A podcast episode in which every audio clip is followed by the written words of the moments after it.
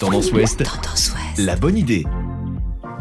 Bonjour à tous. Donner un peu de bonheur aux enfants malades à 10 jours de Noël. C'est la bonne idée de deux amis en Seine-Maritime, Arthur Belloncle et Anthony Piprel, habitant tous les deux Notre-Dame de Mondeville.